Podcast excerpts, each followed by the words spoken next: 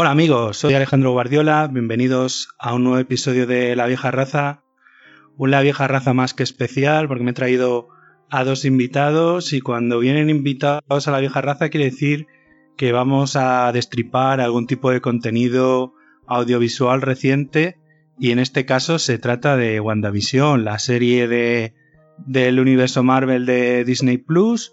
Y hoy me he traído a, a Víctor Alós, que es creador de contenido, es editor de cómics y de libros, es un gran aficionado a los tebeos y a todo el universo de Marvel, y a César Brito, que ya casi es un habitual aquí, que es creador de contenido también, scriptwriter, es periodista freelance y podcaster, y Víctor también es podcaster en su Crónicas desde Sepelazi, y me los he traído hoy a los dos eh, para, para que hablemos de WandaVision, qué nos ha parecido la serie, qué nos ha parecido los últimos episodios, qué nos ha parecido la polémica de todas las teorías que no se hayan cumplido. Así que nada, a partir de aquí ya, eh, libremente, cada uno lo que queráis, empieza Víctor, que para eso es el invitado, que aunque ya es la segunda vez que está en la vieja raza, pues es el, el, menos frecuente, el nuevo invitado, y luego ya pasamos con, con César. Víctor, cuéntanos tus primeras impresiones de WandaVision. ¿Qué te ha parecido? ¿Cómo te lo has pasado viéndola? Pues hola Alejandro, muchas gracias por haberme invitado antes que nada y, hola también a César porque él ya sabe que yo soy un seguidor acérrimo. Y bueno, pues hablando de, de WandaVision, yo creo que ha sido una experiencia pues divertida, que no lo hemos pasado muy bien y que tan divertida ha sido la serie como todas las teorías que nos hemos hecho mientras la veíamos. Y yo quiero poner énfasis en, una cosa, y es el nombre que se le ha dado en España, que es lo que ha hecho que mucha gente no sepa muy bien lo que estaba viendo, porque el título original era WandaVision, y lo que hemos visto ha sido eh, un canal de televisión creado por Wanda, y de ahí viene el nombre de WandaVision. Esto ha despistado a muchos porque cuando han comenzado a verla veían una, una sitcom, una serie de comedia, y no sabían muy bien de dónde venían los tiros y, por qué estaban viendo eso. Incluso he oído que había mucha gente que creía que toda la serie iba a ser del rollo sitcom, que no iba a tener nada más que, que, a los personajes metidos en una sitcom y haciendo cosas y risas enlatadas y diversión a raudales. Y, y no, no, ya sabíamos que no iba a ser así, que iba a tener su, su miga, sus cosas y su historia que iba... Hay, que decirlo, esto es la piedra base sobre la cual se va a edificar la nueva fase del universo Marvel. Y todo lo que hemos visto, pues no es que... Hay una cosa que tiene Marvel, y es que va dejando miguitas en cada producción para que veamos eh, todo lo que, lo, que luego es la fase, ¿no? Esta, esta, fase, las dos primeras fases que hemos tenido han sido la, la guerra del infinito y ahora viene otra cosa distinta. Y esta es la base sobre la cual se va a montar esa cosa nueva, esa cosa que vamos a ver. La serie no, no ha sido un inicio y un desenlace y ya está, sino que hemos podido ver que en esas dos escenas por créditos pasan cosas que, van a hacer que la historia siga fluyendo y sigamos conociendo cosas de, de lo que se ha iniciado en esta serie. Porque esta serie han pasado cosas que están autocontenidas, pero en realidad no están autocontenidas. Van a continuar con otras películas y otras series. Y eso creo que es lo, grande que tiene Marvel, ¿no? Esa planificación que poquito a poco y piedra a piedra va montando una historia completa. Lo que hemos visto en WandaVision, estoy convencido que va a tener consecuencias a lo largo de las próximas producciones, tanto en series como en, en películas, y que cosas de lo que hemos visto en esta serie van a tener su importancia en la resolución y cierre de esta nueva fase de Marvel. A partir de ahí, pues ha sido un viaje divertidísimo, entretenido. Eh, todos esperábamos a ver personajes clásicos del universo Marvel. Los hemos visto, porque hemos tenido el nacimiento la, traslación a la pantalla de personajes del cómic, como es el personaje de, Mónica Rambeau, y otros personajes que tendrán también cosas que decir a lo largo del tiempo. Ha habido una, gran decepción que todos esperábamos ver a dos grupos de personajes del universo Marvel trasladados ya a pantalla. No ha sucedido. Eh, pero bueno, ahí se han plantado semillas de cosas que pueden ser muy interesantes en próximas producciones del universo Marvel. Y como introducción creo que está bien, ¿no? No sé si me oís. Sí, perfectamente. Pues nada, pues ahora yo, ya os he comentado un poquito así por encima lo que me ha parecido esta, esta primera serie de, la nueva etapa de Marvel. Ahora estoy deseando escuchar vuestras opiniones. Bueno, yo con, el permiso de Alex y con el tuyo también, Víctor, hola a todos y a todas. Eh, es un gusto pasar por aquí, como siempre. Es verdad lo que dice Alex, que casi que estoy como en casa, me siento hasta un poco invasor de un espacio que no me corresponde, pero bueno, em, es un gusto y aparte me, ha hecho mucha ilusión que me invitara eh, Alex a, participar en esta revisión porque debo mm, anticipar a los oyentes que yo no soy como vosotros, yo no, tengo tanto conocimiento ni de lejos del mundo de los mm, cómics y los superhéroes, pero sí que soy consumidor eh, intensivo del UCM cinematográfico, por decirlo así, y lo seguiré siendo. Y bueno, me acerqué a, WandaVision con un con ilusión, evidentemente, porque creo que como el resto de la comunidad friki, por decirlo así, sí que había muchas ganas de, ver más contenido de Marvel. Es cierto que, como dice eh, Víctor, resulta un poquito desconcertante, eh, porque es verdad que ese planteamiento inicial de sitcom, eh, entre los primeros capítulos, esta, este alternado de, décadas a nivel visual y demás, pues puede desconcertar. De hecho, mucha gente no llegó a subirse a la serie o se bajó de la serie porque pensaba, como decía Víctor, que era todo así. Pero bueno, a mí me ha sorprendido mucho, ha sido muy, muy interesante a nivel narrativo, pero mucho, porque plantea cosas eh, muy, muy diferentes ya desde, desde este, esta base o esta premisa de, de plantear las cosas como una sitcom al, al espectador o espectadora no prevenido, pues mm, resultaba un poquito eh, complejo entender qué estaba pasando, qué era ficción, qué era realidad, si era eh, puro canon, entre comillas, Marvel o no, pero conforme ha avanzado la serie, sobre todo a partir de la segunda mitad de la serie, el cuarto o el quinto episodio, eh, ha pegado un subidón a nivel narrativo, emocional, de mensaje, de desarrollo de personajes no sé, a mí me, ha divertido muchísimo, ya entraremos en detalle si queréis más adelante, pero me ha gustado mucho. Yo no me he sentido decepcionado como pueda pasarle a otras personas con la aparición de personajes que sí que, que eran muy, muy deseados por, por la comunidad, posiblemente por lo que he comentado al principio, de que yo no soy un, un consumidor intensivo de cómics y no controlo demasiado el mundillo Marvel a nivel papel impreso, pero eh, me ha gustado mucho, me ha divertido mucho, tiene su en sus partes grises y oscuras, evidentemente, pero le veo más partes positivas que, negativas. Y desde luego ha sido un enorme descubrimiento eh, ver cómo Elizabeth Olsen explotaba del todo como actriz y, le daba un poco de. le aportaba justicia a un personaje que hasta ahora era un poquito. Eh, creo yo que estaba un poquito desaprovechado. También el papel de edición, pero bueno, Paul Bettany es un actor más que consagrado y tiene talento de sobra. No, no vamos a descubrirle ahora pero a mí, por lo menos en, mi caso particular, el caso de Elizabeth Olsen sí que me ha sorprendido muchísimo y ha sido muy gratificante ver cómo ese personaje crecía y como decía Víctor, como además es la anticipación o la semillita para la siguiente fase de Marvel y posiblemente nos va a dar más de una alegría, no solamente el personaje de Bruja Escarlata, sino algún otro que, también eh, hace su aparición aquí en WandaVision. Para mí, ya sé que esto de la notas y las puntuaciones numéricas es absurdo y no, no me gusta usarlas, pero para que se entienda un poco bien mi nivel de satisfacción, yo estoy en un 9 sobre 10. Así que con eso os lo digo todo. Y de momento, así como primera aproximación, no tengo mucho más que decir. Si queréis podemos ir entrando en detalles más adelante o lo que marque Alex, que al fin y al cabo estamos en su casa. Bueno, pues ahí tenemos las, los dos pareceres, las, dos intervenciones de lo que le ha parecido la serie tanto a César como, a Víctor. Y yo estoy bastante de acuerdo con ellos, aunque discrepo un poco.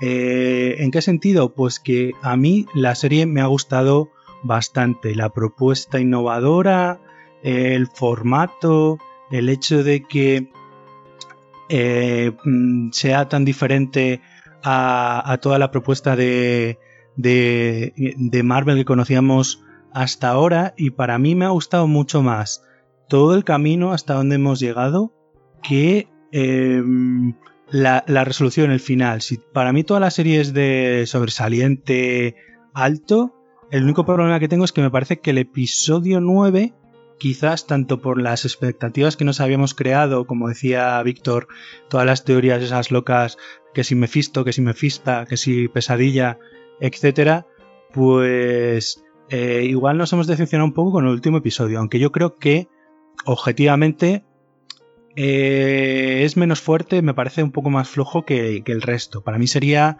ya os digo, si el resto de la serie es un sobresaliente alto, el último episodio para mí sería un 6 o una cosa así dando un global, pues eso, de un 7 y pico, casi un 8, por lo menos para mí.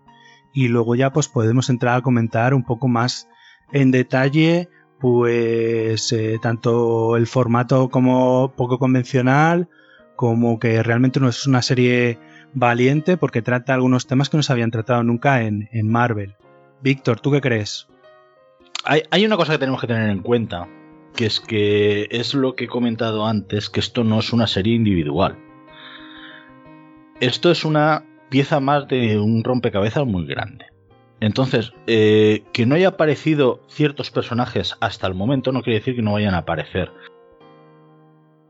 Todos pensábamos, eh, porque tenemos esa, esa, historia que de los años 80 en la cual pues estaba Mephisto involucrado en todo el asunto de, de la bruja escarlata y visión y nos hemos sentido un poco defraudados porque no ha aparecido pero no ha aparecido hasta el momento, porque las...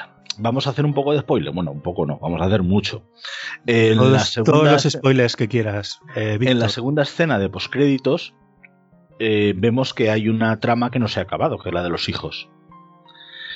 Con lo cual, eh, que no haya aparecido hasta el momento y que sea una serie de personajes que esperábamos que no hayan aparecido todavía no quiere decir que no vayan a aparecer más adelante. Hemos visto un trozo de, esa historia más larga. Hemos visto qué ocurre en, una serie que está, por una parte, autocontenida con los personajes que nos ha ido presentando y por otro lado, que continúa. Que no va a continuar en una segunda temporada de WandaVision, porque ya no tendría sentido, sino que va a continuar en otras producciones sabemos que la Bruja Escarlata va a tener eh, una presencia importante en la película de Doctor Extraño. Mm, ahí es donde vamos a ver cosas, porque si unes el concepto de Bruja Escarlata que hemos visto en WandaVision con el Doctor Extraño, mm, ahí hay cosas que no están dichas todavía. Entonces, eh, considerar eh, creo que uno de los errores grandes que estamos teniendo es considerar a esta serie como un producto terminado. No es un producto terminado. Nos han ofrecido una historia, pero una historia que continúa. Hemos visto la, historia previa a toda, la gran historia que nos van a contar después.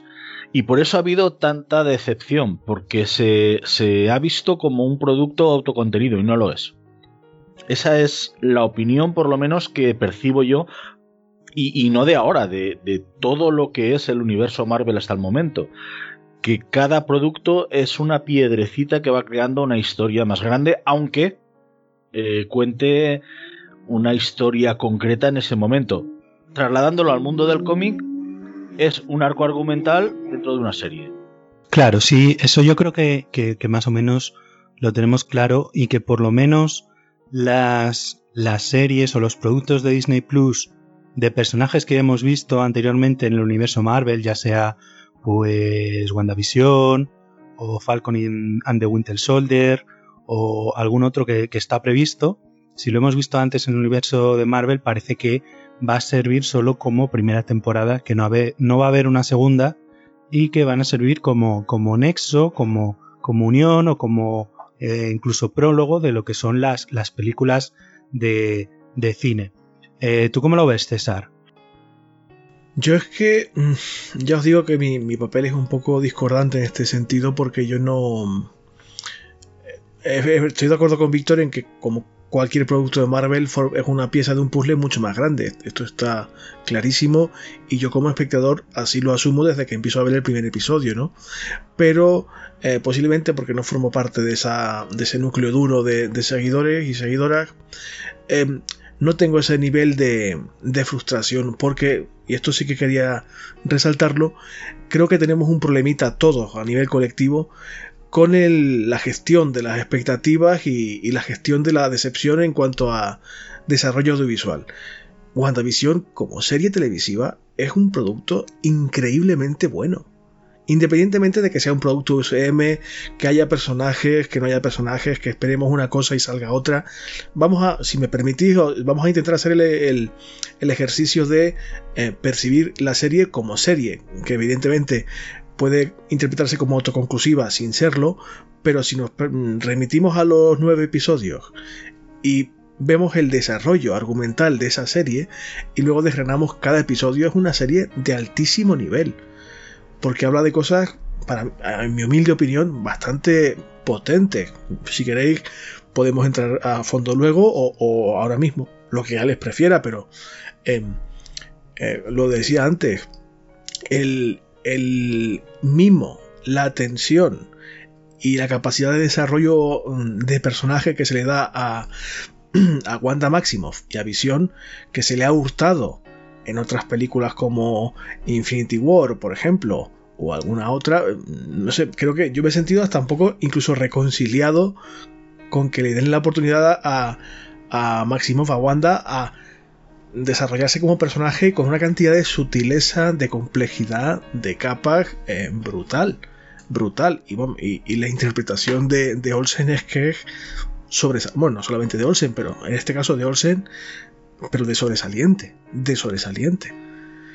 Es cierto que a nivel mm, serie, creo yo, no sé si estáis de acuerdo, que todavía em, recoge un poco la, la, red de arrastre que nos planteó Mandalorian, que para mí cambió las reglas del juego del todo en lo que a este tipo de, ficciones se refiere, y quizás ese nivel de expectativa eh, entre que no sabemos manejarlo y que evidentemente Marvel con buen criterio ha intentado alimentar desde la propia mm, productora y también con el, intercambio de teorías y de comentarios y demás, creo que igual se nos ha salido un poco de madre el asunto de las expectativas. Yo si, si, si somos capaces de ver WandaVision como serie, para mí es de las grandes sorpresas de la temporada, o por lo menos de lo que llevamos de temporada. No sé si será la mejor porque queda mucho tomate todavía que, que cortar, pero para mí ha sido una sorpresa muy, muy agradable muy agradable. Eh, sí, en cuanto a lo que decías, pues yo creo que eh, Disney está, está aprendiendo. Está aprendiendo a, hacer el formato serie eh, y, tiene una curva de, aprendizaje. con Mandaloriano, pues ya hemos visto a nivel al que está, pero, pero es una serie completamente diferente. Mientras que Wanda es como decía Víctor, la primera serie de, Marvel de Disney, pero es que también es la primera pieza de, la fase 4 del, universo cinematográfico de, Marvel. Entonces, una de las cosas que a lo mejor eh, por las que se le puede poner un pero es que a lo mejor todavía no, no tengan muy claro, no sepan hacer eh, todavía completamente bien el, formato y lo que decías tú, que arrastra sobre todo el tema de las de las películas. Es decir, en cuanto a estructura narrativa se refiere, es como una peli de, de las del MCU y a lo mejor todavía no le acaban de no le han acabado todavía de pillar el ritmo al formato serial. Pues en cuanto a cambios de ritmo, al principio pues tiene un ritmo más lento, en el último episodio es todo un poco más atropellado. Entonces a lo mejor uno de, de, los peros que se le puede ponerse a ese. Y luego, eh, desde el hecho que tú decías que desde la propia Marvel han alimentado, pues sí, eh, nos, han dado mucho hype. Aparte del que ya nos hemos hecho por nuestra cuenta a todos los aficionados con teorías, etcétera, la propia Marvel se ha encargado de, alimentar eso en cuanto a las declaraciones de Paul Bettany diciendo que en el último episodio aparecía un actor con el que había deseado trabajar toda su carrera y nos troleó de forma máxima porque era el mismo. En otra entrevista, Elizabeth Olsen le entresacaron que en el último episodio aparecía un cameo del nivel de Luke Skywalker en Mandalorian y tampoco ha sido así. Eh, Parris dijo que el contacto en el que llama en uno de los episodios que, hubo eh, discrepancia entre si era él o si era ella, un ingeniero aeroespacial, y todos dijimos: ¡Wow! Es Reed Richards, es Sue Storm, son los 4F, etc. Y al final, pues es una marine sin más. Y bueno, eh, la actriz dijo que, a quien iba a llamar, pues iba a dejar a los espectadores de piedra, y tampoco pasó. Y la propia Emma Caulfield, Dottie, eh, que la conocéis por haber sido eh, una de las actrices protagonistas de, en, Buffy, pues dijo que su papel en la serie lo tenía que eh, lo tenía lo tenía lo había aprobado el mismísimo manda más de Marvel Studios Kevin Feige. Entonces, a partir de ese momento ya nuestras cabezas de aficionado vuelan, empiezan a decir quién será el cameo, quién será este, quién será el otro, me fisto por aquí, me fisto por allá, pesadilla, eh, será Doctor Extraño, que parecía bastante seguro que iba a ser, porque, bueno, tenía, tenía todas las papeletas para la serie y, y tenía relación. ¿Será el mismo el que dice Elizabeth Olsen que el que dice Paul Bettany? No, es que incluso eh, yo he visto cosas en plan de ir mirando la carrera de Paul Bettany para ver con qué actores había trabajado y no, hasta se habló de Al Pacino, Al Pacino eh, haciendo de, de, Mephisto, que si James McAvoy en el papel de Charles Xavier, que si Fassbender como Magneto, etcétera. No sé qué pensáis de, todo esto. y Víctor. Sí, mira, eh, todas esas cosas, mm, lo único que han hecho ha sido aumentar el hype sobre la serie. Ellos no han dicho que esos personajes van a salir, ellos no han asegurado que las cosas van a ir por ahí, sino eso nos lo hemos montado todos nosotros. Entonces a Marvel no le puedes achacar que te haya engañado o que te haya dicho que no... que van a salir unos personajes que al final no han salido. Es más, yo creo y estoy convencido de que no nos han engañado en ningún momento. Es decir, cuando ha salido la marine esta, que es experta en astrofísica y tal, nos hemos quedado de piedra porque nos hemos montado unas historias y eran mentira. Pero no las hemos montado nosotros. Efectivamente, cuando ha aparecido, después de todo lo que se ha dicho, nos hemos quedado de piedra porque no era nadie. Ya bueno, pero es que... Eh, ¿Sobre quién ha probado el personaje de Dottie? Pues igual ha sido Kevin Feige. No lo sabemos, tampoco tiene ninguna importancia. Es decir, a raíz de esa declaración se han inventado todas las historias posibles. Sobre el cameo, pues el cameo de, de, Paul Bettany me parece una coña fascinante, divertidísima y además muy acertada.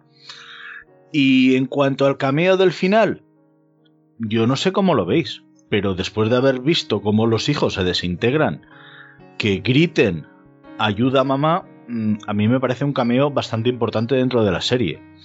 A partir de ahí, cada uno se ha montado sus películas y se siente defraudado no por lo que le ha ofrecido o le ha dejado de ofrecer Marvel, sino por las historias que se ha montado él mismo. Es que ahí voy, ahí voy chicos, y, permitidme que, que, sea aquí el abogado del diablo. ¿No pensáis, y esto os lo pregunto directamente, ¿no pensáis que se nos está yendo un poquito de las manos todo esto?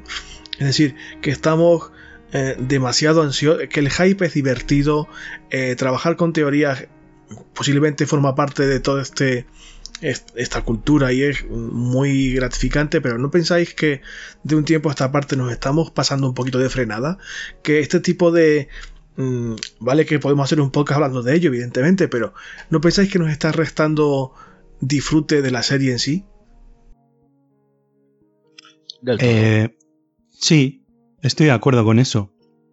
Pero. Una es que, tú te montas tus teorías, pero para divertirte, pues para comentar, como estamos comentando nosotros, eh, con la cervecita o con el micro o lo que sea. Y otra cosa es que le exijas a la productora o, al equipo creativo que se amolde a, tus ideas. Ahí voy. Absurdo completamente. Una cosa es la diversión y otra cosa es la exigencia, que es completamente absurda porque esto producto lleva dos años hecho. Claro, yo sobre todo lo que veo es que Marvel ha sido muy lista. Ha sido muy lista al alimentar estas teorías que, como dice Víctor, no te están garantizando que vaya a aparecer fulano, mengano o zutano, o el multiverso, o los X-Men, o Doctor Extraño. Pero sí que ha servido para volver a recuperar todo ese tipo de movimiento en el fandom que yo creo que quizás desde que acabó Juego de Tronos, o incluso voy más allá, desde Perdidos, no se veía esa cantidad de comentarios, de movimiento en redes, de estar ansioso porque llegue el episodio semanal eh, y sobre todo el formato de la serie semanal creo que ha ayudado a ello, que menos los dos primeros episodios que, los entregaron juntos, eh, yo me he subido en el episodio 4, vi el primero y el segundo seguidos, luego vi el 3 y el 4 y luego ya lo he visto de forma semanal. Entonces, para los que lo habéis ido viendo ya desde el principio de forma semanal, que creo que Víctor la ha visto así, eh, creo que la experiencia es, es buenísima, porque estábamos todos esperando que llegara el viernes para ponernos a ver la serie. Es fascinante. Es un producto hecho para disfrutarlo a la semana. Es más, el primer episodio, el primero y el segundo, están diseñados para, como si fuera uno.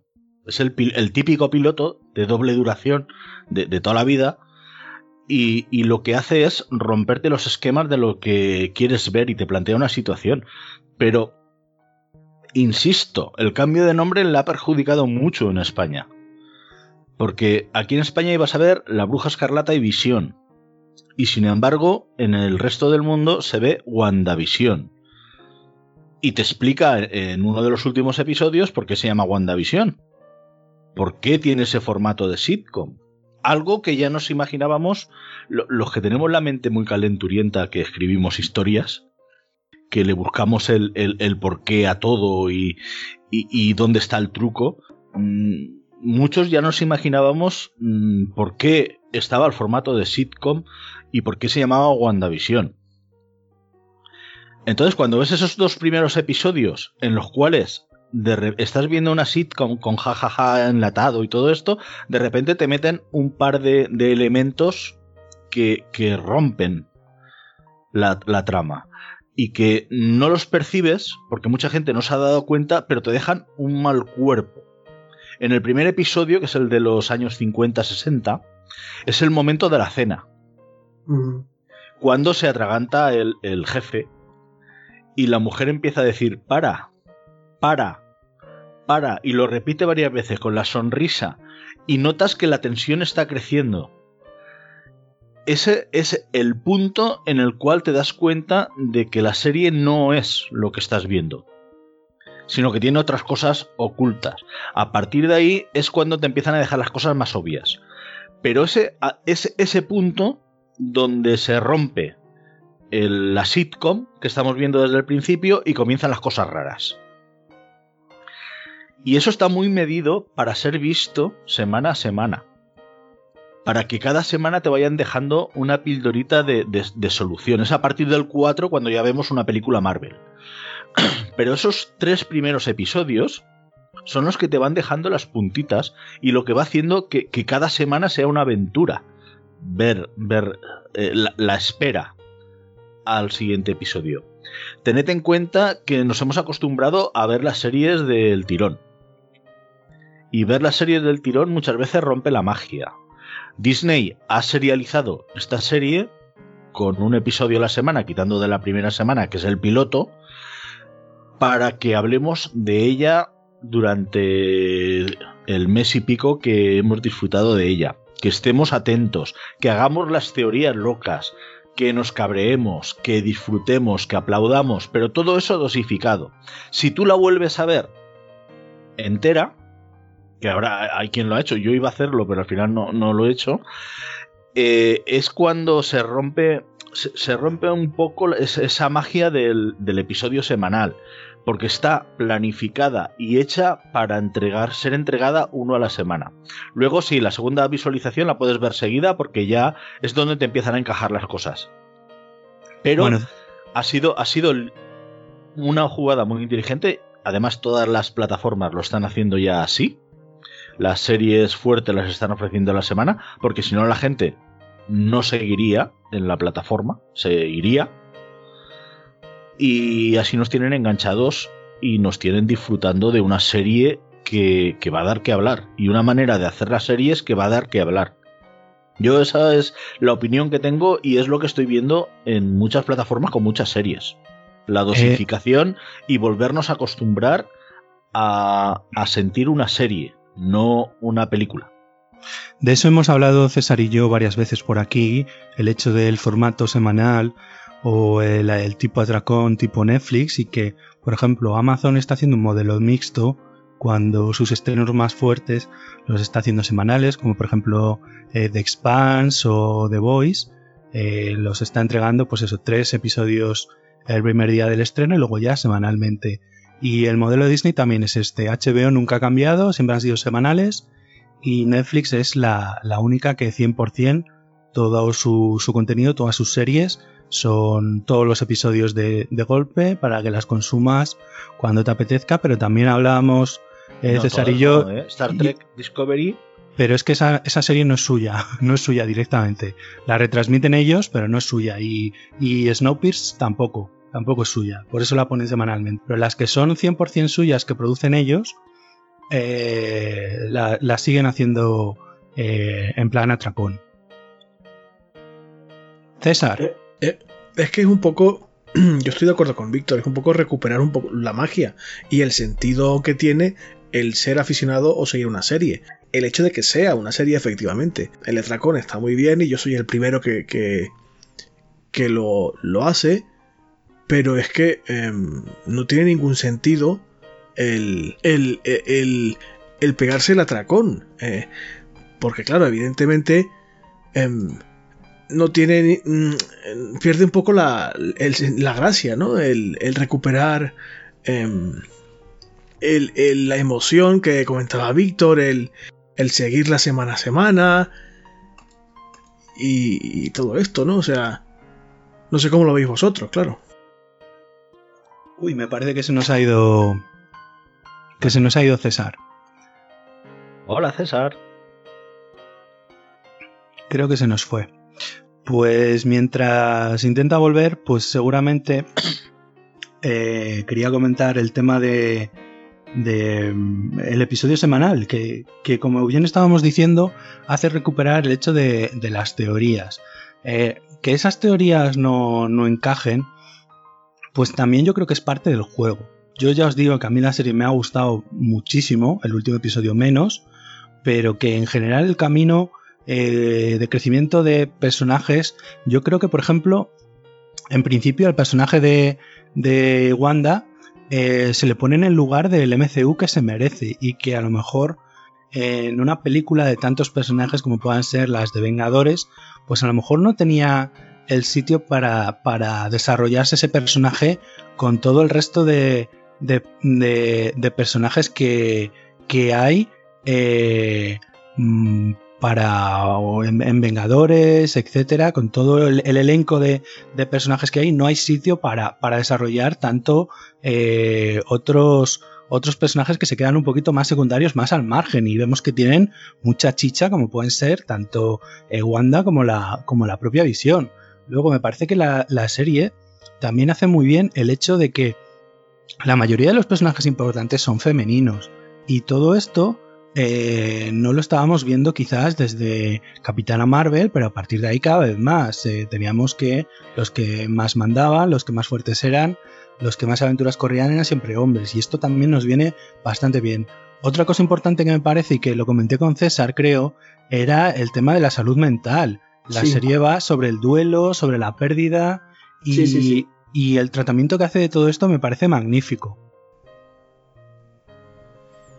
A mí es lo que me ha, volado más la cabeza, desde luego, ¿eh? O sea, el hecho.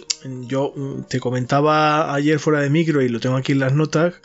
Eh, evidentemente, como serie de superhéroes está bien, pero tampoco es que te vuele la cabeza ni, ni que te aporte nada especialmente novedoso. Sin embargo, si rascamos un poquito la superficie, o por lo menos así lo veo yo, es una serie sobre eso, sobre el duelo, el dolor, la pérdida, la familia el amor sobre todo entre, entre Visión y Wanda no sé, yo también percibía eso que comentabas tú, Alex, de, del potencial femenino. Todos los personajes realmente de Chicha son, son mujeres y me parece estupendo que sea así.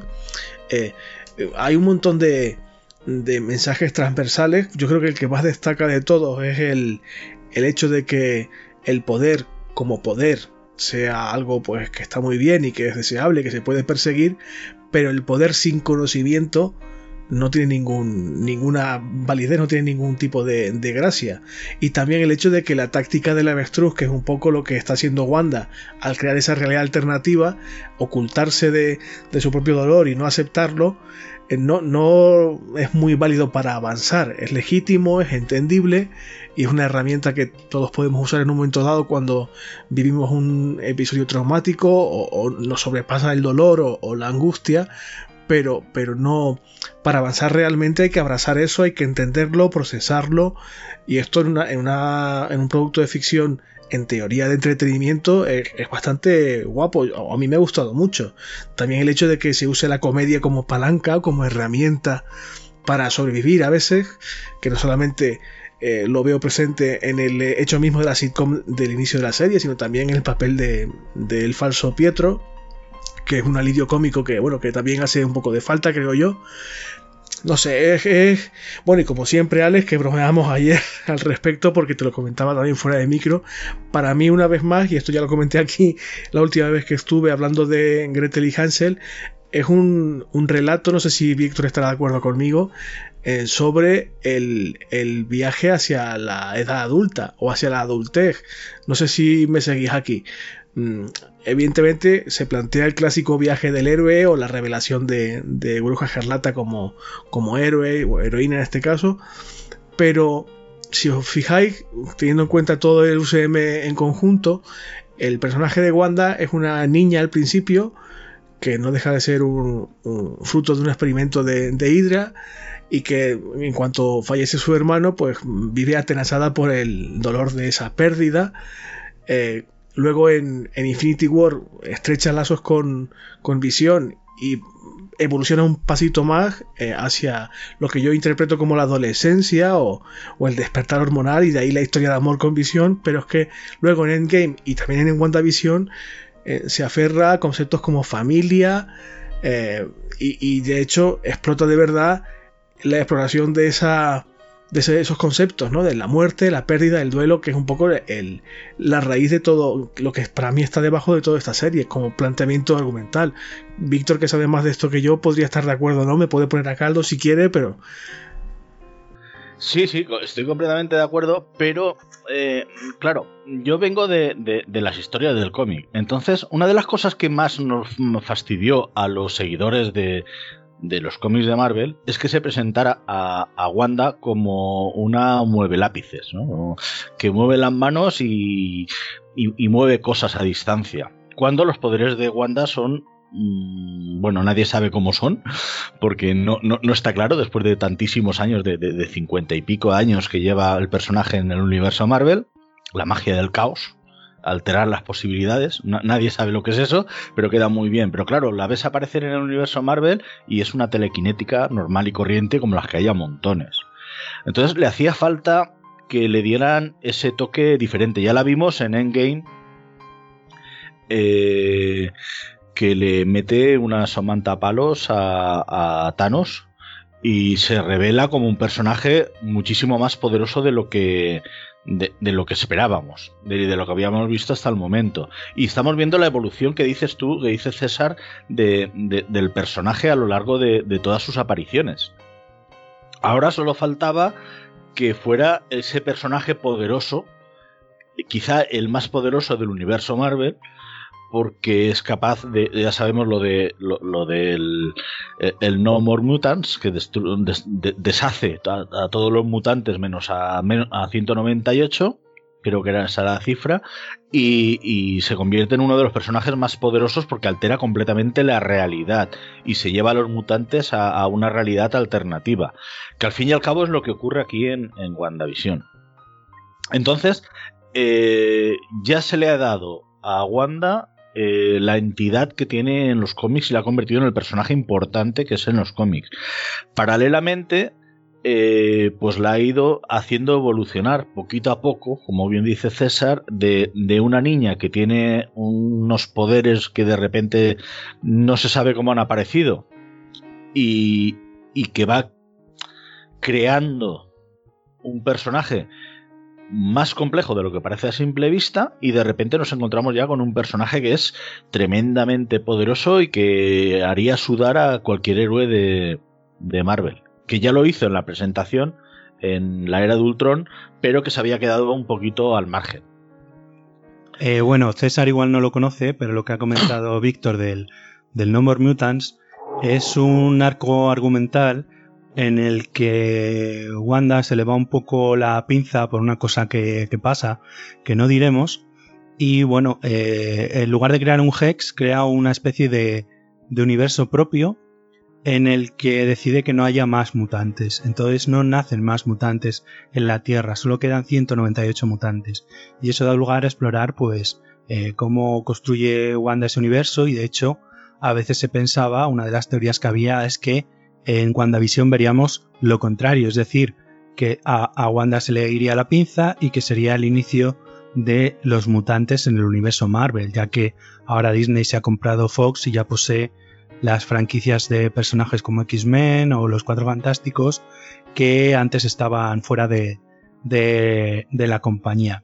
¿Vosotros creéis que eh, con lo que hemos visto en WandaVision, Wanda era una mutante o que sus poderes son solo fruto de que es una bruja innata y que luego se han potenciado con los experimentos que hizo Von Stracker?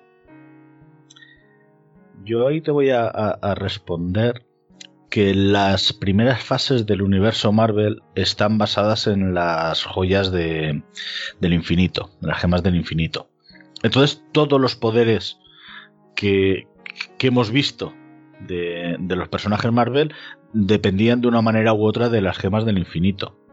Esta cuarta fase eh, va a tener otros, otros elementos, por lo que parece va a ser la magia uno de ellos.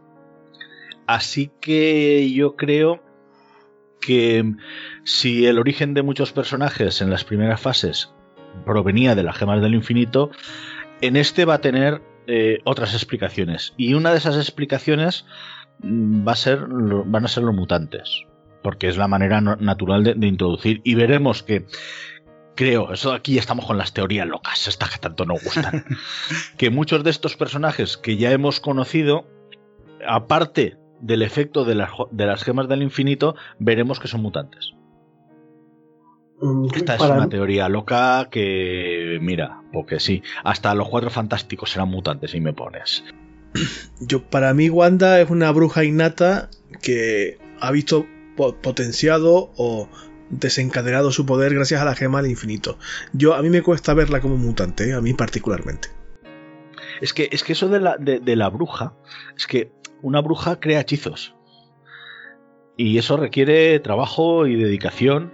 Es como todo en la vida. Si quieres hacer cosas, tienes que, leerte muchos libros. En este caso, libros de hechizos, porque eso es una bruja y conocer las hierbas y las mezclas y las palabras y las runas.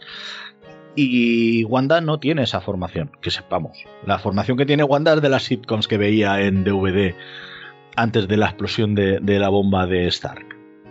Entonces, Mm, es posible que se junten los tres los tres vértices, el de la brujería, porque es una bruja innata, no sabemos qué significa eso, pero ahí está. la gema del infinito, que, con la cual la trata Stracker, y el tema de los mutantes, porque el personaje de Wanda en los cómics es un mutante. Un mutante además hijo de, Magneto, tanto... no, depende de la semana. Bueno, depende Depende de la serie o del arco argumental. En unos sí es, en otros no es. No sé cómo está últimamente porque yo creo que desde 2015 no sigo más o menos la, actualidad de los cómics de, Marvel. bueno, no sé en qué situación estará esta semana. igual sí, igual no, según toque. Eh, más, más cositas. Mm, ¿Nos da la sensación de que Marvel en general desaprovecha a los villanos? Que menos Thanos no tenemos villanos solventes, que son villanos de, de, usar y tirar, que Hayward no es el, no acaba de explotar como, como jefe malvado eh, corrupto que quiere utilizar a la visión como arma y que Agnes o Agatha Harness es mala solo porque quiere acumular poder, no es que tenga una motivación más allá en plan de quiero destruir el mundo o quiero eh, coger o saber cómo lo hace Wanda porque quiero quedarme con su poder y quiero traer a fulano de la dimensión 500.000 o no lo sé, ¿no está esa sensación de que a veces Marvel crea villanos que tienen motivaciones y ambiciones mm, muy flojas o, o no demasiado justificadas o que al final no acaban dando el potencial que podrían dar? Mm, yo, permitidme que para hablar de Agnes hay que lavarse la boca, ¿eh? O sea, por lo menos en esta serie, lo que hace Catherine Hahn es morrocotudo, o sea, morrocotudo, o sea, esta señora se va a llevar una bolsa de Emmys para su casa seguro. Otra cosa, y ahí estoy de acuerdo contigo, Alex, es que Marvel desaproveche un poco ese potencial. No digo que, el personaje de Agnes mm, vuelva a, tener presencia en algún momento, no sé en qué, en qué punto de la fase o, de qué manera, pero es cierto que igual han desaprovechado un poquito el, el, el papel del malo malvado. Evidentemente, a mí me ha caído muy mal el corrupto este. O sea, deseaba que se muriera todas las semanas. Pero es verdad que igual podían haberle dado un puntito más o, desarrollarlo un poquito más para que fuera menos plano el personaje. No sé si es una cosa intencional o que mm, desean que un malo demasiado carismático opaque un poco a los personajes heroicos, que es lo, lo que eh, aglutina un poco la atención y, y demás, pero yo todavía tengo esperanzas en que en algún momento, no sé en qué película o en qué serie, veamos un, malo de nivel mm, auténtico. Aunque ya te digo que lo que ha hecho Catherine Hahn con, Agnes para mí es increíble. O sea, increíble. Es cierto que te quedas con un poco de ganas de más, pero a nivel actoral, increíble. Bueno, los malos de Marvel es que ahí deberíamos es que es más complejo que todo esto, porque se trata de, una estructura a la hora de, hacer películas. No es lo mismo hacer los cómics que hacer las películas. Eh, nos hemos encontrado que en la primera película del Capitán América eh, hacen desaparecer a Cráneo Rojo y Cráneo Rojo es uno de los villanos más interesantes y más cañeros y más eh, recurrentes del universo Marvel. Pero es una película y están trabajando en función de hacer películas. Y, no es para nosotros, para los, los seguidores del cómic, aunque nos den un montón de guiños y un montón de referencias, como esa visión blanca y todas estas cosas. Eh, es para, eh, con, permiso, para César, para los que no tienen esa trayectoria de siguiendo los cómics.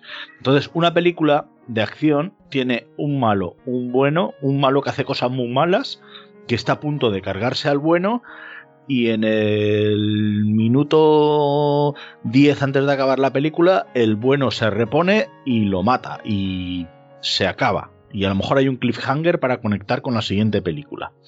Y esto es así en todas las películas de Hollywood, en los episodios de Mazinger Z y en todas las que tenga un, héroe. El malo tiene que pagarlo. Y eso es lo que estamos viendo en las películas de Marvel. Yo compro, ¿eh? eh es así, es, es la industria del cine de acción yo compro. Sí, sí, es que no, está mal, no está mal. Eh, lo importante no es la historia, porque la historia no la sabemos, sabemos que el bueno va a ganar siempre, pero tenemos que saber cómo gana y, qué es lo que pasa. Y en, aquí en WandaVision pasa eso, tenemos un personaje que se nos revela como el malo así de repente, que sabíamos que iba a ser importante y sabíamos quién era por todas las teorías locas y, por el nombre, pero no nos imaginábamos cómo iba a ser. El personaje de Agatha Harness tiene unos matices muy grandes también en el mundo del cómic. No es ni villana ni, ni, no es ni buena ni mala. Es un personaje que está siempre en el limbo. Aquí nos lo encontramos igual, pero adaptado a una serie de televisión. De todas o una película, da igual. De todas formas, yo yo a Alex lo entiendo porque sí es cierto que un, villano potente te hace ganar entero una barbaridad. Y de hecho el ejemplo lo ha puesto él mismo. O sea, Endgame y bueno, Infinity War también no serían esas dos películas lo que son, que para mí son historia del cine contemporáneo, sin un malo tan carismático como, como Thanos. Y evidentemente con, con... Eso te da una pista, porque Loki en Los Vengadores, eh, Cráneo Rojo en, Capitán América, eh, los malos de Iron Man, bueno, los malos de Iron Man se salen un poco de, de esta escala, pero son todo villanos no carismáticos, pero al final están todos bajo el mando del villano cañero que es Thanos. Entonces, quizá todos estos villanos de, entre comillas, de segunda o flojos que vamos a ver en estas producciones conducirán a un villano de entidad para el final de la fase. Todo esto fijándonos en todo lo que ha venido antes. Y es lo Eh, que yo haría. Sí, yo creo que, por ejemplo, eh, ya vamos a ver cosas más en ese estilo, tanto en Spider-Man, que se supone que es como el interludio, como en Doctor Extraño 2, que además se llama el multiverso de la locura. O sea, yo creo que es que prácticamente está confirmada la aparición de, de, de Wanda en la peli de, de Extraño. Y estoy deseándolo además, porque después de lo que ha hecho Olsen, juntarla con Cumberbatch podría ser, vamos, casi orgásmico prácticamente. Además, el personaje de Agnes no pueden olvidarlo. Esa actriz es maravillosa, es magnífica. Es que sería una cagada. No hacerse con el, con el trabajo de esta mujer porque, eh, porque tremendo, o sea, tremendo. Es que me caía hasta bien. Quitándola de su papel de malo, que probablemente es lo. De, toda su participación en la serie es, entre comillas, lo peor. Todo el desarrollo del personaje, desde que aparece en, el primer episodio como vecina gotilla, hasta su participación en, la sitcom de los años 80, cuando le pregunta a Wanda, ¿repetimos? Tal, vemos que es un personaje que es, una actriz con unos recursos tremendos. Y, ese guiño, cuando descubrimos que ella es Agatha, que después no sé si habéis visto la entrevista que le, han hecho en, en unas en un night show de estos a, a Elizabeth Olsen, en el cual recrean las distintas eh, décadas haciendo la entrevista como si fuera de los años 50, los años 60, 70, 80, 90 y 2000 y, y al final aparece ella y hacen el, el- el- chiste del, del guiño ese es- eh, exagerado que hace y dices, bueno, es que esta mujer no puede quedarse aquí. Igual que Darcy apareció en Thor y ha tenido una importancia bastante fuerte aquí en Wanda, yo espero que Agatha Harness aparezca en otra producción de, de Marvel. Y después del éxito que ha tenido en WandaVision, yo creo que está asegurado. Alex, te pido permiso para una cosa. Dime. ¿Podemos hablar, por favor, por favor os lo pido, del capítulo 8? Por favor. Claro, Por por, favor. supuesto. A mí es el que más me ha gustado. ¿Quién no ha llorado con ese capítulo? Me me parece emocionante a todos los niveles y para mí es el mejor de la serie. Yo de hecho te lo comentaba ayer, si la serie se acaba ahí, yo aplaudiría igualmente. Pues sí, efectivamente, yo de lo que estaba diciendo es que me parece que, por ejemplo, el capítulo final eh, no está a la altura precisamente porque venimos de un capítulo 8 que es excelente, excelente a todos los niveles. A nivel de, de narrativa, a nivel de personajes, a nivel de actuación, a nivel de lo que nos cuenta de la trama, me parece todo excelente.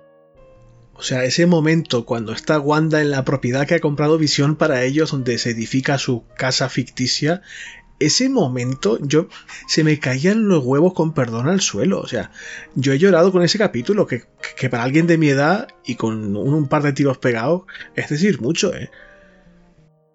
Ese capítulo en, en, en una estructura normal de una serie sería el primero. Y aquí nos lo han, nos lo han puesto al final. Para que entendamos todo, toda la serie, todo lo que ha pasado hasta ese momento. Todo lo que ha pasado hasta ese momento se explica en ese episodio. Y entiendes mucho más al personaje, claro. ¿ah?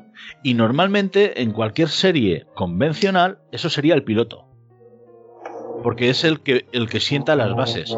Y a nosotros nos lo han dejado al final. Nos han explicado todo lo que va a partir de ahí al principio. Y eso nos lo han puesto como remate. Y luego la, el último pues ha sido la típica historia de bueno contra malo. y, lo que se espera de una película de Marvel, las leches, las tortas, las que hay en, en Soldado de Invierno al principio, aquí no lo han puesto al final. Sí, yo lo, yo lo que digo sobre todo es que me parece que, que todo lo diferente que ha sido hasta el capítulo 8 en cuanto a que se desmarca de lo que ha hecho Marvel y que además me parece muy bien. Yo creo que si hubieran estrenado antes eh, eh, Falcon y The Winter Soldier, eh, creo que no nos hubiéramos enganchado tanto a, todo este nuevo contenido de, Marvel que, viendo primero WandaVision. Y, y creo que, que, César y yo ya hemos hablado en algún podcast anterior que el nuevo tipo de cómo consumimos las series también a la hora de, la narrativa de las propias series también cambia. Entonces, mm, vuelvo otra vez a, lo mismo. Creo que, esta serie no tiene el formato habitual de, una serie de 4 o 5 actos por episodio y primer episodio, segundo episodio, etcétera, sino que tiene quizás más una estructura de, de película de tres actos y el último acto entero ocurre en el último episodio.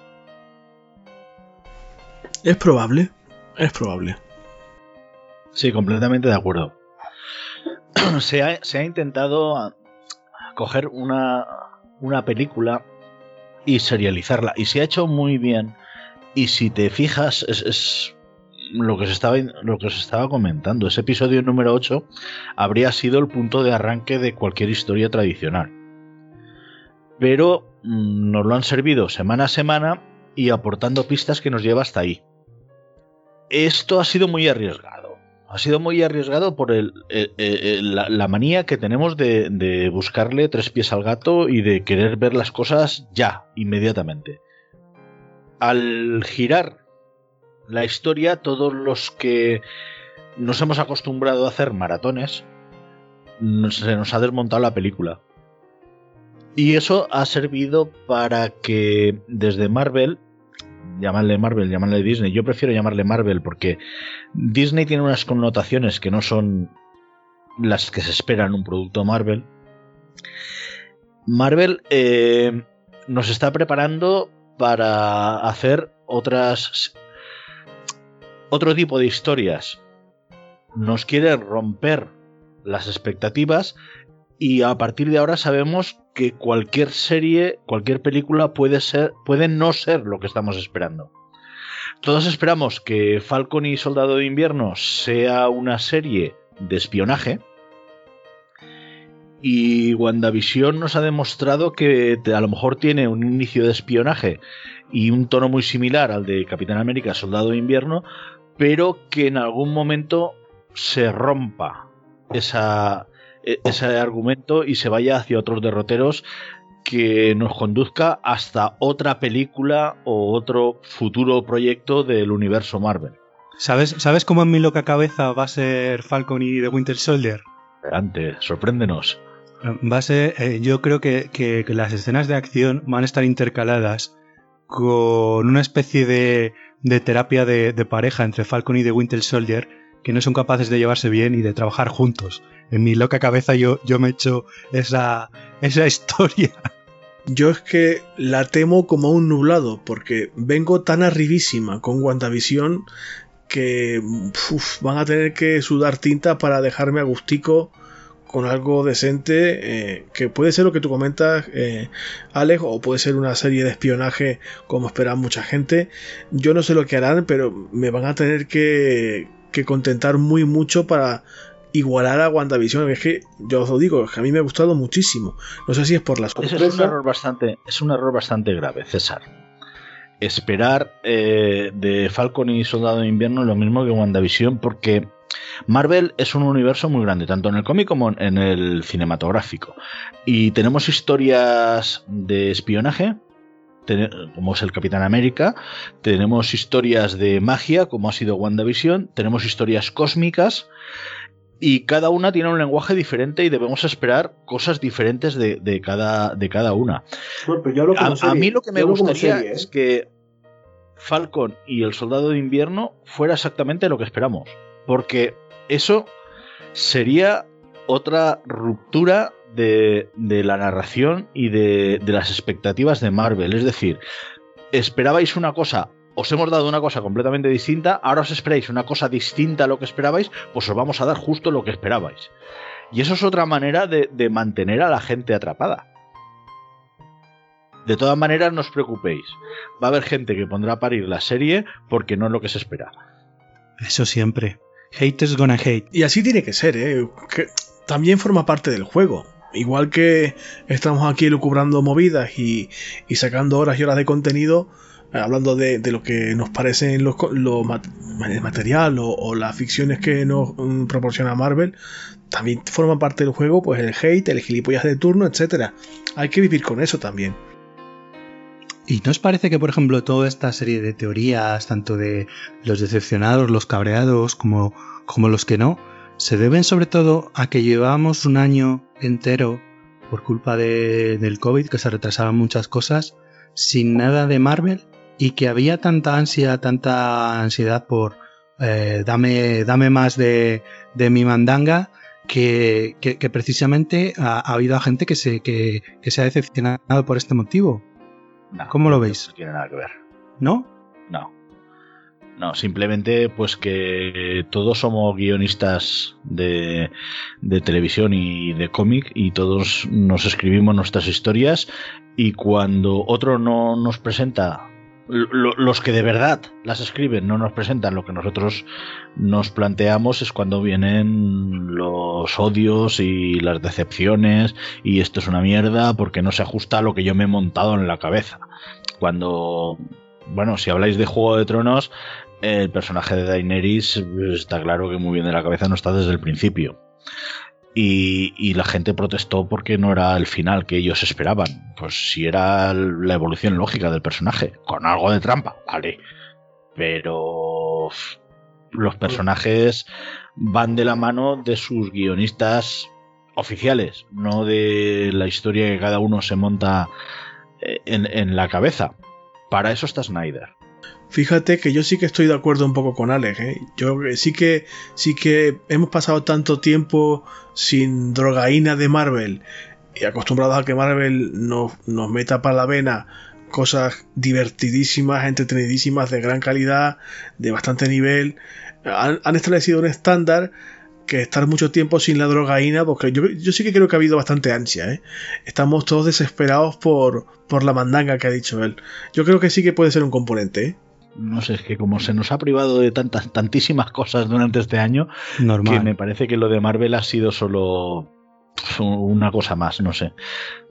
Eh, sí que es cierto que todos esperábamos ver eh, la película de la Viuda Negra y todas estas películas que, que estaban, la, la, de Nuevo Mutante por lo menos la hemos podido ver, aunque no tiene nada que ver con el ni con el universo Marvel actual ni, ni con nada ya pero sí que creo que hacía falta pues sí, entretenernos y disfrutar. Lo que pasa es que nos lo tomamos toda la tremenda.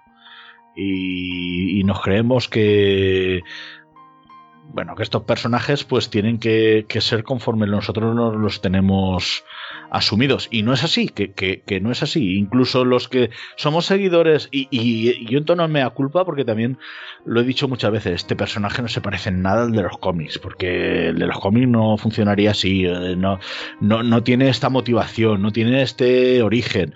Pero, oye, Marvel lo está haciendo tan bien, está trasladando sus personajes clásicos al siglo XXI de una manera tan eficiente y, y, tan entretenida que tenemos que acostumbrarnos a que nos dé igual todas esas cosas y dejarnos llevar por lo que nos propone Marvel.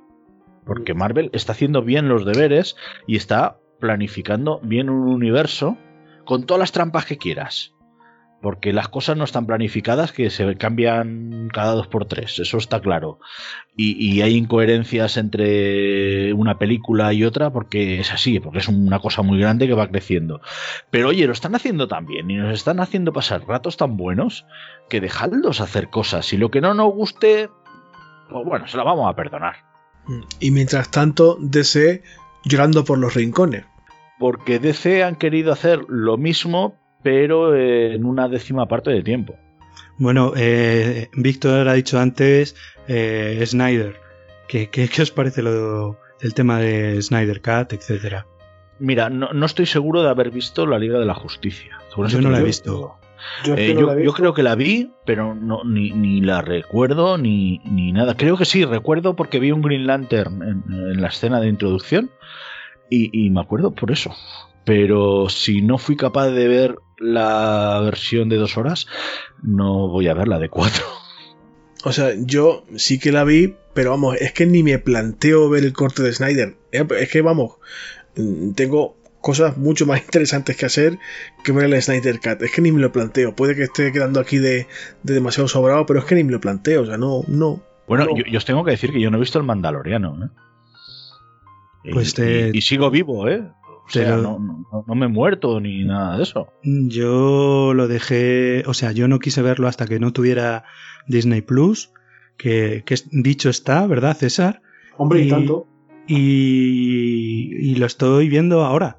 Y voy por el segundo capítulo de la segunda Mira, temporada. Eso que has dicho me ha tocado porque yo llevo un cabreo bastante grande con todos los editores y autores que se vieron el Mandaloriano antes de que Disney Plus estrenara en España por el tema de la piratería. Porque sí, porque luego nos quejamos de que hay piratería y no se respetan los derechos de autor y todo lo que tú quieras. Eh, pero yo tengo que ver el Mandaloriano sí o sí, cuanto antes, porque yo lo valgo. Y no, ese asunto me cabrea a mí bastante. Pues hombre, es que hay tantas cosas para ver que, que por ver algo más tarde, pues no pasa nada. Yo soy muy sí. fan de Star Wars y no he visto el Mandaloriano. Tengo, ahora tengo Disney Plus, pero es que me estoy viendo Señoras de Lampa, porque me apetece más ver Señoras de Lampa que el Mandaloriano, porque tengo ganas de, de sentarme delante de la tele y, y desconectar. Pues, pues está, y, está, y, tú lo sabes, tú lo sabes. Sí. Que, que, que, si yo veo algo de Star Wars eh, o, o, de Marvel o algo así, eh, mi cabeza está funcionando a otro nivel porque está, es, está comparando con lo que conozco del universo y, y, todas estas cosas. Entonces ahora mismo, quitando de WandaVision y cuando estrenen la de Falcon y el Soldado de Invierno y cuatro cosas más, eh, ahora mismo quiero desconectar. Estoy viendo Lost y lo estoy viendo a la semana. Ah, pues eso está, eso está muy bien. Porque, volver a ver, volver a ver Lost. Es eso, no tengo ninguna prisa en ver ninguna serie, no me voy a morir por no verla. No, no he visto, eh, me, me, apegué en la quinta de Juego de Tronos. Eh, quiero te decir... Baja, te bajaste en el mejor momento, pero... Eh, sí, pero lo mío, lo mío tiene cosas personales. Ah, bueno. Sí, porque me llamaron para hacer de extra y no pude ir. Es verdad que rodar... ¿Qué me estás contando? Que ro rodaron sí, en onda, sí, ¿no? Sí, sí, sí, es, es, es, me cabré tanto. Sí, iba a ser, iba a estar en Peñíscola, en, en, además con escenas con Peter Dinklage y, y tal, y, y, y, se me cruzó, eran tres días de rodaje, y se me cruzó un compromiso de trabajo y, y no pude ir. Y, y, entonces, pues después de llorar dos días en un rincón, eh... o sea, me, me, estás diciendo que yo por una parte me perdí poder darle la mano a Henry Cavill cuando fue a grabar The Witcher a mi isla y me pierdo también la experiencia de verte a ti en Juego de Tronos, que habría sido ya el tope. Sí, sí, sí, sí. vamos, eh, yo, yo, ya no, no, no solo por salir en Juego de Tronos, que dices, wow, pues yo iba a ser un, un cortesano de estos con gordo y que bien alimentado y que estaba por allí dando vueltas por Peñíscola, pero pero era ver todo el, tejemaneje, estar con esos actores, eh, poder ver cómo se hace una serie de televisión de ese nivel. Eh, y, más en Peñíscola, que, es lo más. Y, ostras, no, poder ir, me parece que la llamada que hice a la productora el dos días antes de la prueba de vestuario fue llorando. bueno, y, y, además quería probar también el catering que dicen que es espectacular, pero bueno, eso ya es secundario. ¿O no? Bueno, ya veremos a ver si para House of the Dragon vuelven a rodar a España, que de momento no, no está confirmado. Bueno, pues es lo que os comentaba, ¿no? Eh, ese, ese, afán por verlo todo los, eh, el primero y de ser el que suelta el spoiler más gordo en redes, todo eso ya no es para mí. Me parece que me he hecho muy mayor, pero no, a mí me gusta disfrutar las cosas pues, cuando me apetece. Mira, por ejemplo, César también es de los tuyos. Lo que pasa que él normalmente ve eh, cosas que, que, tienen mucho hype o que son muy aclamadas masivamente, él las ve pasados los años, ¿verdad? Efectivamente, efectivamente. Yo de hecho, eh, Juego de Tronos la vi del tirón, pero la vi el año pasado. O sea, no. Cuando algo mm, arrastra a mucha gente y no me ha pasado con WandaVision, no sé por qué. Supongo que porque también tenía muchas ganas, como decíamos ahora, de, consumir productos de Marvel. Pero cuando algo arrastra demasiado em, a, a, la gente y el hype es demasiado alto, por eso yo lo criticaba un poco antes, a mí me genera cierto rechazo o cierta desconfianza. Y cuando pasa el tiempo, hablo de años y años, eh, es cuando yo, con cierta perspectiva, sin haber leído ni visto demasiado por ahí, pues procuro llegar todo lo limpio que, que puedo a nivel mental. Me pasó con, no sé, pues con Juego de Tronos, como os digo, me pasó con Breaking Bad, eh, no he visto Lost, por ejemplo, y no sé si llegaré a verla algún día, no sé, soy un poco raro para eso. Pues Mira, yo, soy, yo, soy, de los que digo que, que Lost merece la pena, sobre todo por el camino hasta donde llega, y que la sexta temporada, la última, es decepcionante a todos los niveles, pero no que el, yo así. El camino hasta ahí me parece magnífico y creo que tiene de los mejores episodios que hemos visto en televisión. Pero es que Lost es. Eh, es la serie que lo cambió todo. Claro. La, yo, la, la yo desde la, tercera temporada de la, vi episodio a episodio. Y eso de estar mm, muchísima gente a las 2 o las 3 de la madrugada, no sé cuándo lo hicieron, el último episodio. Eso ha sido lo que ha sentado luego la, la tradición de seguir series hasta, hasta ahora. Las series de la generalista siguen siendo procedimentales y siguen teniendo su estructura básica de toda la vida. Pero las nuevas series de plataformas que se le ocurran todo un poquito más, eh, todas, todas, todas, todas eh, beben de Lost. Y WandaVision también. Es que sin los no habría habido el Dark de Netflix, no había habido eh, Westworld, no habría habido Juego de Tronos, Breaking Bad. Breaking Bad tampoco. Yo, yo soy una... per- eh, Me está pasando en, en muchísimas cosas, tanto en, en las lecturas como en los cómics, como... eh, y, y tú lo sabes, Alex, por- te lo he dicho varias veces por el tema de- de- del trabajo de edición también, que a mí me gustan, eh, estoy volviendo a las grapas, estoy volviendo a, a seguir series de cómic mes a mes, o nada de libros de 600 páginas, prefiero tres libros de 200 quiero saborear las cosas y que me vayan contando las cosas poquito a poco y que las cosas tengan su su tiempo para ser saboreadas, para ser asumidas y para ver la evolución de los personajes o de las situaciones. Y por eso estoy tan contento con WandaVision, porque lo que me ha dado ha sido eso. Y es que sobre todo creo que la experiencia de WandaVision es diferente si ves todos los episodios seguidos que si la ves semana a semana. Porque me da la sensación que el verla semana a semana te hace pues pensar más sobre lo que has visto, eh, darle vueltas más a, a- a lo que te están exponiendo. eh, y divertirte. divertirte, dejar que, que lo propio que te están contando sobre los personajes vaya creciendo en ti. Mientras que si, yo creo que si la ves de, de atracón, la experiencia es diferente. Por lo menos lo que yo pienso. No sé, si- sin duda. Yo soy partidario de verla de atracón en el revisionado. Pero la. porque ya, ya la conoces. Entonces ya vas a los detalles, a ver cosas. Pero la sorpresa, eh, las, las teorías, el qué va a pasar, eh, este personaje, ese detallito que has visto en un póster de la introducción, pues esas cositas son las que te van dando vidilla semana a semana. Y no se acaba todo en, en, en X horas, sino que te dura mes y medio. Y bueno, y también, que no lo hemos dicho, pero hay que decirlo, que posiblemente eso del disfrute pausado y el retorno a la grapa, el retorno al episodio semanal, tenga bastante que ver con que los tres nos hacemos mayores. Y esto hay que, asim- esto hay que asimilarlo. Yo eso ya lo he dicho antes. Claro, Estoy que convencido asimilarlo. que es eso. Nos estamos haciendo viejos y esto hay que asumirlo también. Sí, todo, sí. todo eso, todo eso seguro que, que tiene que ver. Pero en cuanto al audiovisual, ya vemos los, los modelos que hay. El de Netflix, que hemos comentado muchas veces que quema su contenido uno detrás de otro y le, le da lo mismo porque es un modelo.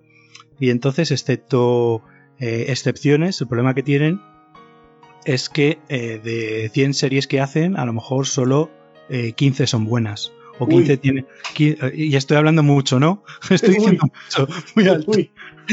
Muy alto. Pero vamos, a lo que me refiero es que sacan tanto contenido que es imposible que todo sea bueno. Y que a veces muchas producciones que, que, quieren que sean buenas no lo son tanto porque van a, a hacerlas tan eh, grandiosas que no le sale bien. No le salió bien con Locan Key, no le salió bien con Gerald de Rivia.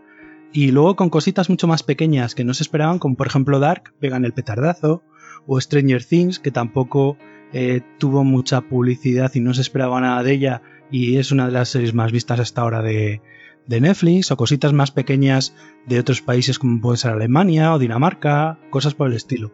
Y mira que con Locan Key me jodió muchísimo porque es excelente. O sea, lo de Locan King a nivel cómic es una barbaridad. Y me dio tanta pena, tanta pena el, el en la serie porque tenía un potencial brutal. A mí, por ejemplo, de, Netflix me gusta mucho la serie, no, no recuerdo ahora cómo se llama, la de que está hecha en el mismo escenario en Francia, Alemania, Italia, Reino Unido y España, que es de interrogatorios. Ah, ya, sé cuál dices, pero yo no la he visto, por ejemplo. E, es, fantástica, la española es maravillosa. Una Carmen Machi que está espléndida, de verdad. Pero, es que con Carmen Machi también hay que lavarse la boca. Con Carmen Machi hay que ponerse de pie y saludar. O sea, porque. Sí, pero, pero son, son producciones que están hechas de otra manera. Aunque te la pongan los tres episodios que dura cada, serie, al ser una serie antológica, que es cada cada una va de un rollo, no se continúa, eh, también te, eh, está dosificada. Entonces se disfruta el doble. Tened en cuenta que esto es un tema económico. Eh, Netflix necesita siempre productos nuevos para mantener a los suscriptores. De hecho, a partir de la tercera temporada, rara es la serie que continúa. Yo odiaré para siempre a Netflix porque me quitaron Santa Clarita Diet. Pues yo fíjate, Víctor, que a mí como suscriptor me perdieron justamente por lo que comentaba Alex, porque van al bulto y a sacar 700 series al año. Y yo... Claro, claro, ese, ese, es el problema, es que te agotan. Pues a mí, a mí, a mí, me han perdido porque yo, si no me ofreces algo que me mueva por dentro, me aburro y me voy. O sea, y, me, y me marché como suscriptor. Y dudo que vuelva porque el modelo del que hablaba Alex ahora tiene visos de que van a mantenerlo y a mí eso no me seduce. Porque hay mucha oferta para muy poca demanda. Y, yo creo que vamos a ver cambios y vamos a tener más series eh, semanales. Que, es lo que mola, que es eh, verla. Luego ya la puedes ver entera y hacerte un fin de semana toda la serie. Pero yo creo que sí, que, que, eh, el Mandaloriano, WandaVision, eh, Star Trek Discovery están demostrando que, las series semanales están creando más hype y están haciendo que dure más la atención. Porque todas las semanas hablamos de WandaVision. Todas las semanas hablaba del Mandaloriano. Si tú coges y lo metes un viernes, el lunes ya ha hablado todo el mundo de esa serie y no se va a volver a hablar.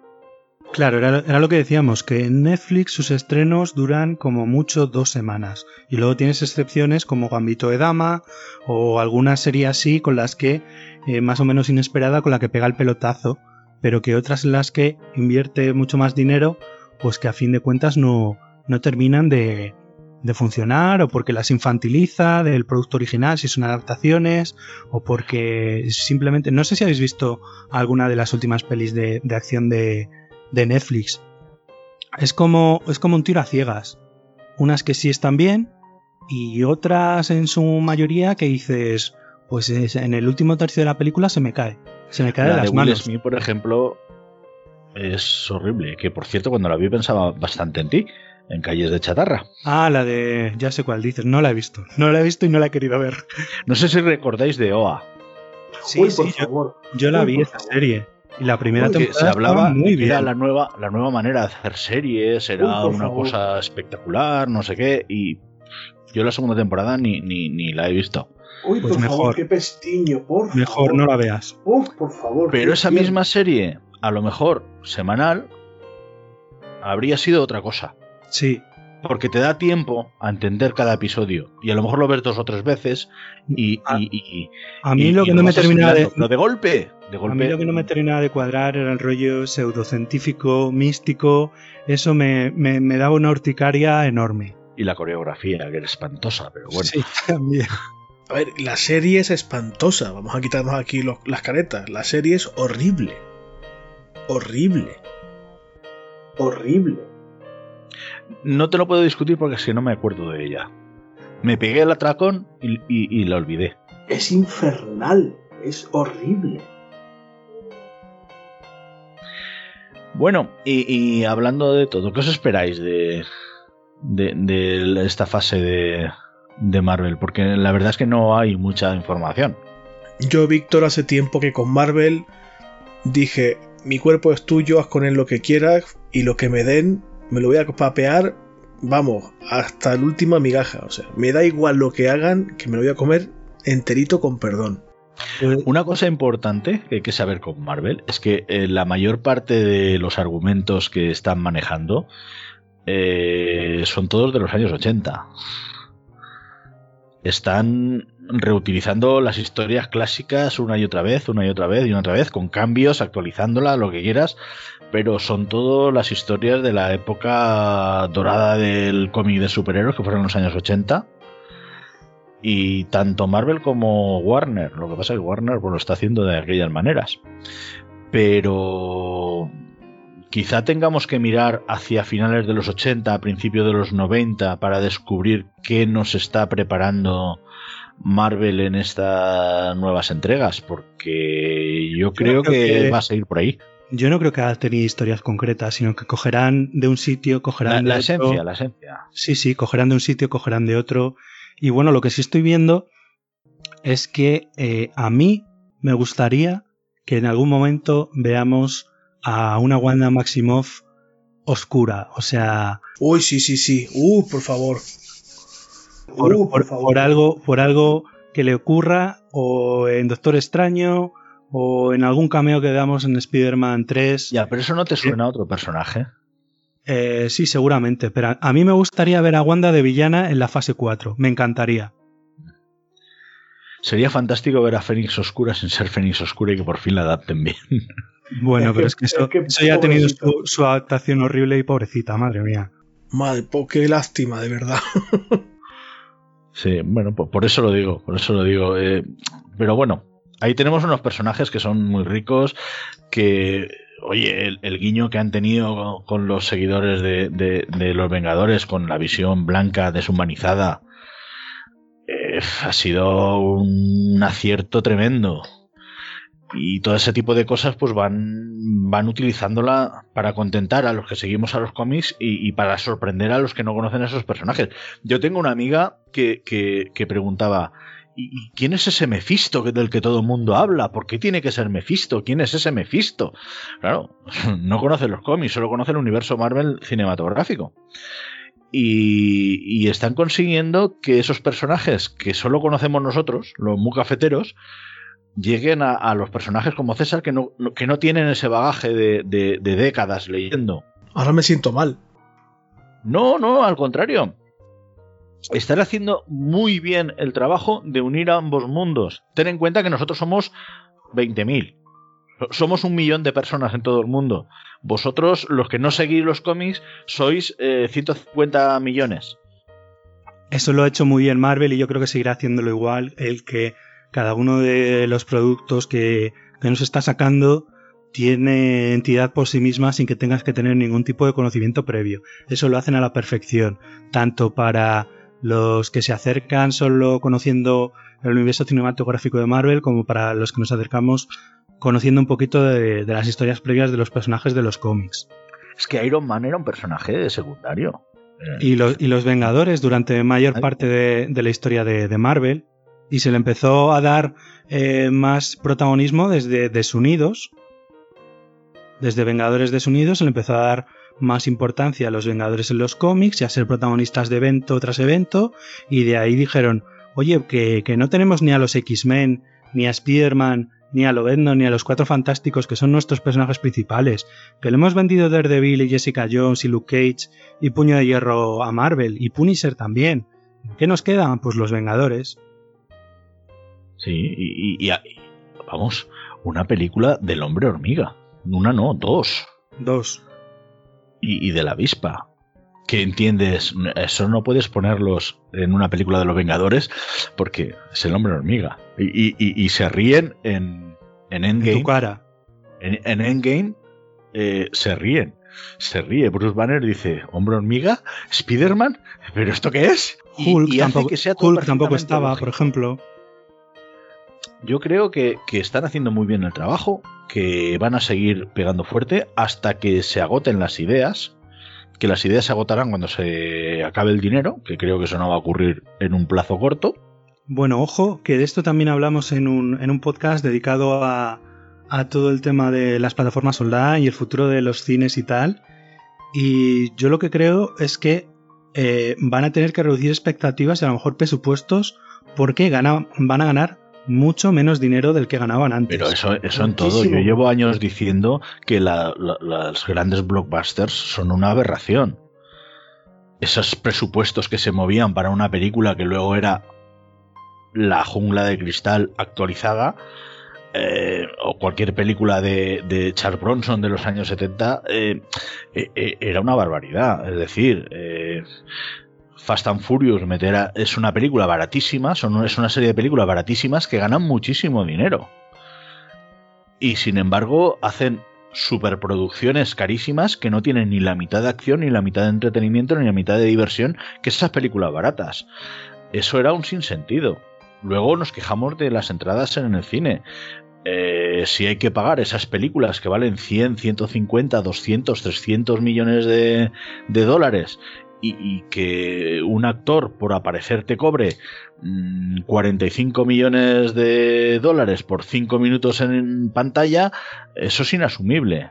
Y una de las cosas que ha servido la pandemia esta ha sido pues para limpiar esas cosas. Eh, además, los efectos especiales no son iguales ahora que hace 10 años. Son mucho más baratos, más fáciles de hacer. Y todo eso se va a notar. Y una cosa, ahora que estamos hablando aquí de, del Money Money, eh, se ha dicho que esta serie tenía un presupuesto de 250 millones de, dólares. ¿Lo veis que está ajustado a lo que hemos visto en pantalla? ¿Dónde se ha ido el presupuesto? ¿En pagar a los actores? ¿En el CGI? Primero. ¿Cómo lo veis? Eh, los actores tienen un caché muy grande porque tú no puedes coger a, a Jennifer Mackenzie y ponerla en el papel de Wanda. Tiene que ser Elizabeth Olsen. Eh, Olsen. Eh, tiene que ser Paul Bettany. Si Paul Bettany dice, pues no voy a participar porque no me pagáis lo suficiente, no se hace. Porque entonces sí que se le tirarían encima. Y yo creo que ahí está es donde está el dinero. Porque si sabes que necesitas a ese actor en concreto, a esa actriz, para hacer ese papel, lo que te pida lo das. ¿Cómo lo ves tú, César? Hombre, yo creo que también, evidentemente los efectos han llevado una porción importante de la tarta, pero creo que el grueso está en, pagar el plantel de actores. Y me imagino que Olsen o cualquier o Bethany o cualquier otro, después del petardazo que ha pegado WandaVision, ya pueden ir sacando la chequera porque lo siguiente que quieran hacer con ellos van a decir, sí, sí, lo que tú quieras, pero aquí, firma aquí y ponle un cero más a esa cifra, por favor. Que es el problema que han tenido con Downey Jr., lo iba a decir yo ahora. Lo iba a decir yo ahora eso. Que Downey Jr. lo han matado porque o lo matan a él o lo mata a él a ellos. Los arruina. Exactamente, porque gran parte de los, del presupuesto de las últimas pelis de Vengadores eran el, el caché de Downey Jr., efectivamente. Y a mí me parece correctísimo. Sí, sí, es un actor que estás cerca ya de los, de los 50, donde probablemente vas a tener menos oportunidades, o menos ofertas de, trabajo a ese nivel. De los 60 ya. Bueno, sí, sí. Pues, pues mejor me lo pones. Pues, pues también pegaría el sablazo. Estando en su lugar. Hombre, es que, es que o haces Iron Man o te dedicas a ser bazofia como Doctor Dolittle, por ejemplo. Es que ahí estamos, o, el rey de Zamunda. Que. Que vamos, que son actores que, que se tienen. están ahí. Y sabes que Marvel cuida a los actores. Está Darcy. Darcy es, actriz porque tiene que ser esa actriz. Y es ese personaje. Y, y es necesaria. Está. Em, el, el, que hacía de astrofísico en, en Thor, que luego lo recuperan en Vengadores es ese actor. Y cuidan mucho esos detalles. Y esos detalles cuestan dinero. Y ahí es donde está el presupuesto de, Marvel. Pero luego están los resultados. Porque hay una coherencia interna y hay una seguida y una línea. Yo ya os digo, yo lo que, lo que me quieran proponer en Marvel, yo avante toda. Me da exactamente igual. Voy a comprar todo lo que me vendan y, y además con una sonrisa en la cara. Me da exactamente igual.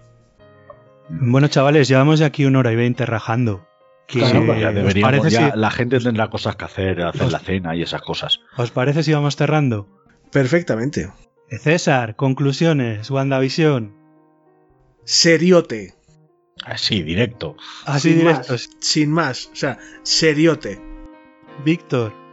Me ha encantado, ha sido una experiencia, ha sido una experiencia desde el argumento, los actores, la trama, el descubrimiento de esa maravillosa Agnes y, la serialización, que firmo.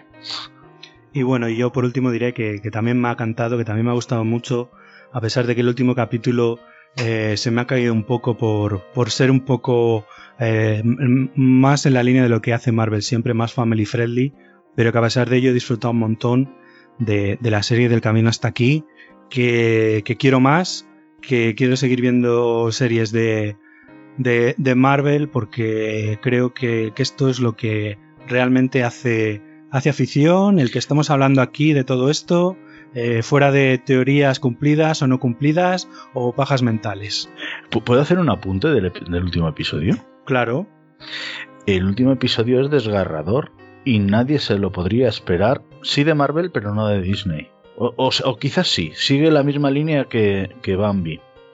Tened en cuenta que Wanda mata a sus hijos y a su pareja, y ahí lo dejo. Y una de las cosas visualmente más chulas es ver cómo eh, van desapareciendo. Esos efectos creo que son eh, estupendos, muy logrados. Pero, pero eso no es lo importante, lo importante es que lo provoca ella. Claro, sí, sí, sí. El hecho de que no sucede por un accidente o porque el villano de turno lo hace, sino que es por su decisión, eh, igual que ella decide que quiere crear un entorno seguro, feliz para tener su familia y con su marido y con sus hijos. Correcto, y eso, eso quizá ha pasado bastante desapercibido y creo que va a traer cola. Llega ahí lo dejo ya. Ahí lo dejamos que mm, no sé si queréis decir algo más respecto a esto, la fase 4. No piques. La fase 4, lo que queráis. Ya, ya lo veremos cuando se estrene. ya lo veremos. Si podemos volver otro día y hablar de, Falcon y Soldado de Invierno, de la fase 4, de lo que queráis, volvemos otro día. Pues en 6 o 7 semanas, si más o menos nos viene gustando o nos viene emocionando Falcon and the Winter Soldier, aquí quedáis citados los dos. Pues aquí Yo compro, ¿eh? Pues adelante. Eh, nada más, chicos, muchas gracias por vuestro tiempo, por estar aquí, por todos vuestros comentarios, por volver a refrescarnos el espíritu de Marvel, que ya nos hacía falta un poquito, a pesar de los peros para mí. Y nada más. No sé si queréis decir alguna cosa más, despedidos, etcétera. Ah, de, eh, soltadme vuestro, vuestro spam, Víctor. ¿Qué tienes por ahí? Eh, vendible. Uf, es que no acabo. Así rapidito. Bueno, pues seguimos con los cómics en grapa de, de Unrated Comics, que ya sabéis que soy editor de, la, de esta editorial minúscula. Eh, tengo la antología de, relatos de inquietantes, el almacén de otros cuentos inquietantes, que os remito al podcast de, de que en el que me entrevistó Alex y tengo relatos placenteros que estos son un poquito más placenteros más, agradables de leer y, bueno está por ahí la continuación de la senda de Agna Bull, de algún escritor importante. No sé si lo conocéis. Yo no, ni idea. Alejandro Guardiola, creo que le llaman, que, que, bueno, que está programada después del parón que hemos tenido este 2020, está programada para el segundo semestre de, de 2021 y que ahí seguimos dando la brasa y preparando series chulas de cómic, de novelas y, y, y más cosas que, os, que ya hablaremos en otra ocasión. César, que sé que tienes por ahí un curso de podcast. Sí, bueno, tengo previsto iniciar una segunda edición de un curso de podcasting en la segunda semana de abril. Quien biche por mis redes sociales encontrará el enlace con facilidad y si no que me manden un correo y os informo de todo. Y el resto de cosas que hago pues me temo que a tu audiencia no le interesa demasiado así que lo podemos pasar por alto por lo menos en esta ocasión. Bueno, los dos tienen su podcast, el de César es como autónomo, lo podéis escuchar en, Evox, en Spotify el de Víctor, que bueno, lo va recuperando poco a poco, Crónicas desde Sepelazi. Cuando puedo. Cuando puede, porque ya no puede hacer más. El día ya es demasiado, ya tiene demasiadas horas. Así que ahí los tenéis a los dos. Agradecido estoy de que vengáis aquí a pasar un buen rato, a hablar de todas estas cosas que nos interesan de, de género fantástico a, a, la vieja raza. Y lo dicho, os emplazo en siete semanas, ocho semanas. Cuando quieras, tío cuando habla, para hablar de Falcon and the Winter Soldier. Pues nada más, chicos. Un abrazo. Pues Mike Marvel y un saludo. Igualmente, un saludo a todos nuestros oyentes y muy buenas noches.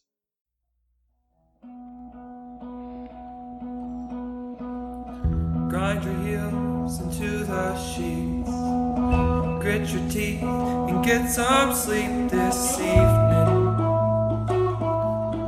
counting sheep. Restless feet in a tangled